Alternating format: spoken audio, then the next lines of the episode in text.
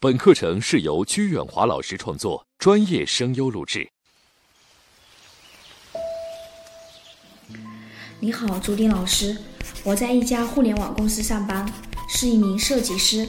面对电脑的时间较长，平常与人沟通的时候比较短。上小学的时候，因为回答不上问题被老师体罚过，所以长大后面对多人发言的时候总是很紧张。开会的时候发言也非常紧张，脸红，讲方案更不用说了，手不停的颤抖。我想请问一下，应该怎么办呢？求指点迷津。I'm a ruler。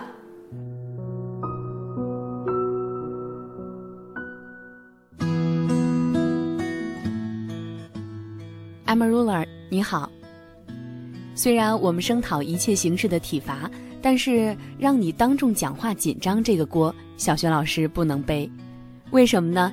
今天可以正式告诉你，产生紧张的原因，归根结底只有一个，那就是太弱小。这么说你肯定不服气，那我就换一个说法吧。一般来说，有三种情况会造成人的紧张，那就是陌生感、缺乏准备和过度自恋。我们先来说一说陌生感，因为对环境陌生而感到害怕。出于人的本能，我熟悉网页设计师工作的状态。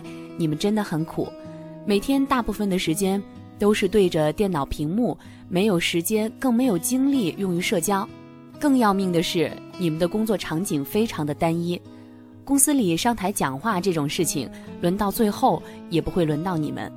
这意味着幻灯机对面的那一片演讲区域，对你们来说非常的陌生。你们在公司里都没有什么机会当众说话，在外面就更不会有了。工作场景单一造成的直接后果就是让你们感到不舒服的区域越来越多，有时候连站起身说话这种姿势都会让你们感到难受，而不舒服一定会加剧紧张情绪。你可能会问，这些都是职业原因造成的，怎么能说我太弱呢？接下来就是缺乏准备这一点，它比较好理解。记得有一次我参加一个内部的培训，培训进行到一半的时候，老师忽然让大家轮流做自我介绍，时间不能超过三分钟，但是也不能短于两分三十秒。这个突如其来的事情让我非常的紧张，因为我是第一个。我具体说的什么已经记不清楚了。但是我清楚的记得那种紧张、语无伦次、磕磕巴巴的感觉。站起身讲话的那三分钟，感觉比三个小时都漫长。措手不及的事情虽然不会经常的发生，但是它会让我们显得很笨，缺乏自信和气场。那再来说一说第三种情况，那就是过度自恋。过度自恋也叫做过分的自我关注。这种现象呢，容易发生在女孩子身上，她们更在意自己看上去怎么样，在意别人如何评价自己，特别是站在演讲台上的时候，他们会觉得自己成了所有人的焦点，那种强烈的不自在和过分的自我担忧，就是造成紧张的根源。不得不说，陌生感、缺乏准备和过度自恋这三点都源于内心的弱小。那么该如何改变呢？我希望你能从此重视这两件事，一个是充分的准备，另一个就是勤于练习。首先，你要熟悉场地和环境，哪怕要在演讲的地方是你每天都会去的公司会议室，你也要重新的走进它，同时想象着自己马上就要开始一段演讲。公司领导和同事注视着你走向台前，你在台前站稳之后，调试幻灯机和自己的站立的位置。继续想象大家正在等待你开口，然后你迅速地专注在要分享的内容上，以一种松弛的姿态、适中的音量，把幻灯片一页一页地讲下来。你的站姿、你双手摆放的位置、手里要不要握着翻页器、目光要如何和观众进行交汇，需要保持微笑还是保持严肃平和？要始终站在一个点儿上，还是让自己在台前自由的移动？穿什么样的衣服显得得体而又不拘束身体活动？需要穿高跟鞋还是舒服的平底鞋？演讲前需要喝多少水？所有的这些问题你都要考虑清楚。因为被忽略到的任何一个小问题，都很有可能造成你实际演讲时的不舒服。你恐怕会说，这明明就是彩排嘛。